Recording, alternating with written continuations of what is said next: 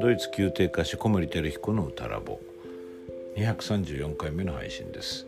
今日は声楽文化資料室としてアンプの仕方。その第3回目としてアンプと身体性について取り上げます。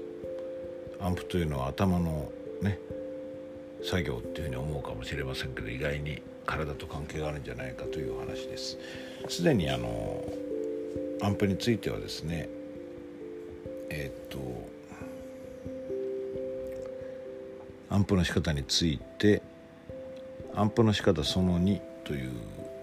2つのエピソードを公開してるんですけれども、まあ、ちょっと時間は離れましたけどもそのアンプというものを考えることで単にコツという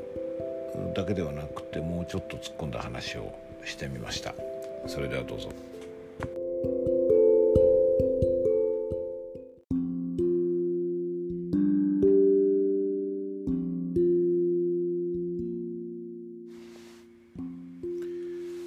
声楽文化資料室。今日はえっ、ー、とアンプ楽譜を覚えることですよね。アンプと身体性肉体性の関係についてちょっとお話してみようかと思います。まあ、アンプっていうのは声楽家っていうのはかなり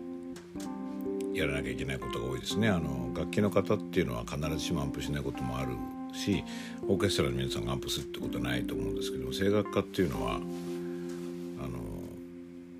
まあ、オペラなんかでもちろんアンプが終わった時点で立ち稽古っていう稽古が始まるのでまあ、とっくの昔に覚えてるわけですしまああのリーダー弁とあの歌曲の夕べとか、えー、アリアの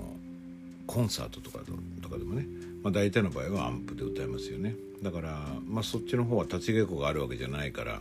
本番までに覚えればいいんだけどやっぱり本番は楽譜を見ずに歌うことが多いですよね。これってあのよくあの前に沢リ先生が言ってたことをよく思い出すんですけどもまあピアノピアニストと彼はねあの沢リ先生は指揮者だったんですけどピアニストとしても数多くの舞台に立っていたのでピアニストっていうのは、まあ、大体横向いてるし、えー、そのリードの伴奏者ということでのサバリ先生でいうと楽譜を見てるしで何か困ったことが起こったらこうペダルで音響をこう濁してごまかすこともできるし歌手がまっすぐお客さんの前に立ってまっすぐあの客席を向いて楽譜も持たずにこの常にこのそういう全てを晒さなきゃいけない状況で音楽してるのと全く違うんだっていうことをどっかで書いてらしたと思うんですよね。なるほどなと思って。まあ、そのアンプのこともあるし横向いてることもあるんだけど、まあ、楽譜やっぱり何でしょうね、えー、全てを見られてるっていう感じはもちろんねバイオリニストでもピアニストでも見られてるわけですけどもさらにそういうまな板の上の声というかねその全てをさらけ出すみたいな感じは歌手っていうのは結構強いのかなと思います。まあ、ですのでねアンプっていうのもなかなかこう難しいのでオペラなんかだとプロンプターっていう人がいて、えー、歌詞がちょっと飛んじゃった時なんか助けてくれたりをするっていうのがまあ劇場の日常にはなってるんですけども基本的にはねしっかり覚えて舞台に立つわけですね。で、まあ、僕はたまたま今は7月9日にある「平和の日」という日本初演のオペラの準備をしていてまあこれがまた難しいんですよね音頭も難しいし言葉も結構多いし、まあ、歌う箇所が僕の役が結構多いのであの安保するのが結構大変ということはあります。まあ、これに限らずねあの長いパートを覚えるというのは大変なんですけどもその時にどういうふうにしたらアンプができるかっていうことについては多分今までにアンプのことは何度か話してはいるんですよね。で今日はその中でも特にそのまあアンプっていうのは頭の作業ですから知性というか脳みそっていうかねそうこの作業ですよね。でもっと言うと右脳左脳で言ったらどっちかというと左脳の作業かなと、えー、理性知性五性みたいなことですよね本能的なとこというよりは左側っていうかその意識の中でやることだと。お勉強的なことっていうんですかね。っていうふうにカテゴライズされるのが普通だと思うんですよね。でもこれ実はそうでもないんじゃないのかなっていうのが今日の問いかけというかお話なんですけれども。あのずっと前から僕はっきり思っていてしばしば口にはしてるんだけどこういうまあポッドキャストではまだ言ってないと思うんですけども少なくとも僕の場合はですけどね他の方のアンケートを取ったわけではないんだけども音を聞いてアンプする例えばまあ自分がまあ、じゃ平和の日という今やってるフリーデンスタークというこのリハルド・シュラスのオペラをアンプする時に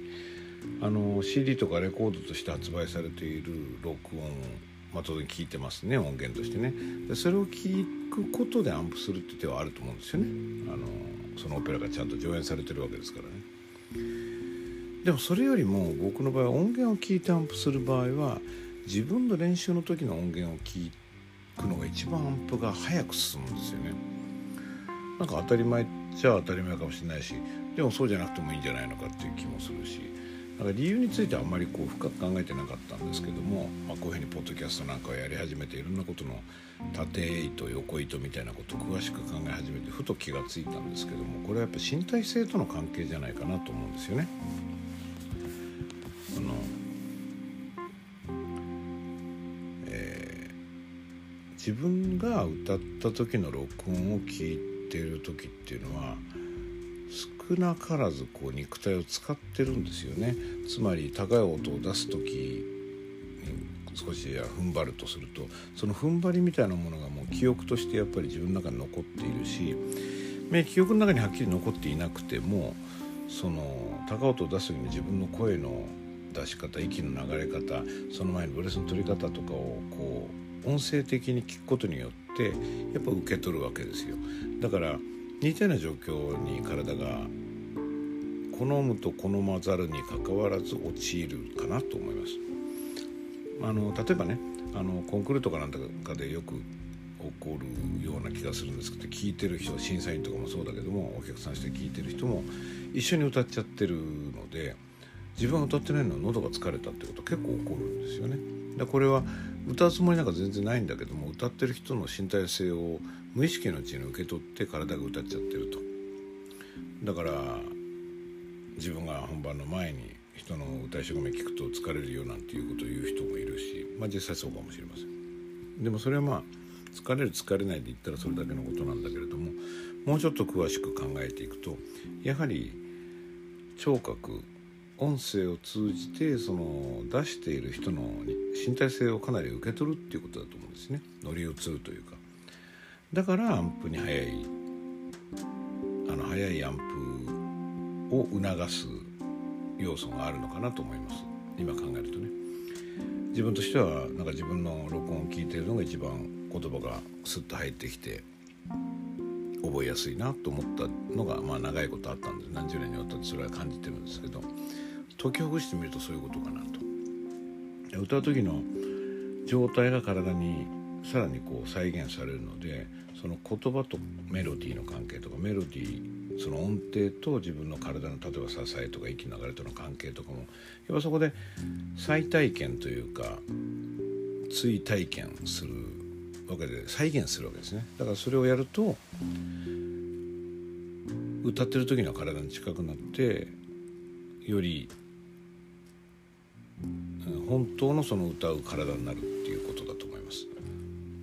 だからよくねあの言葉だけこう唱えてもいざ歌おうとなるとなんか全然出てこないっていうことがあるんですけどもこれはまさにその逆なんですよね。言葉で頭脳を働いてるんだけど体がついてってないわけですね。だから言葉だけメロディーと関係なく空でこう唱えてアンプした気になってもあまり関係なかったりするんですね。あの効果はなかったりする。反面だからやっぱ全部歌うのがいいんだろうけど毎回毎回アンプのためにこうフルボイスで歌ってたら喉も体も非常に疲れますんでね。でそうじゃない方法はないのかと思った時にやっぱりこれだったですね。あの録音自分の録音を聞くことによって自分の歌ってる時の身体性をもう一度喚起するということでアンプが早く進むんじゃないかな。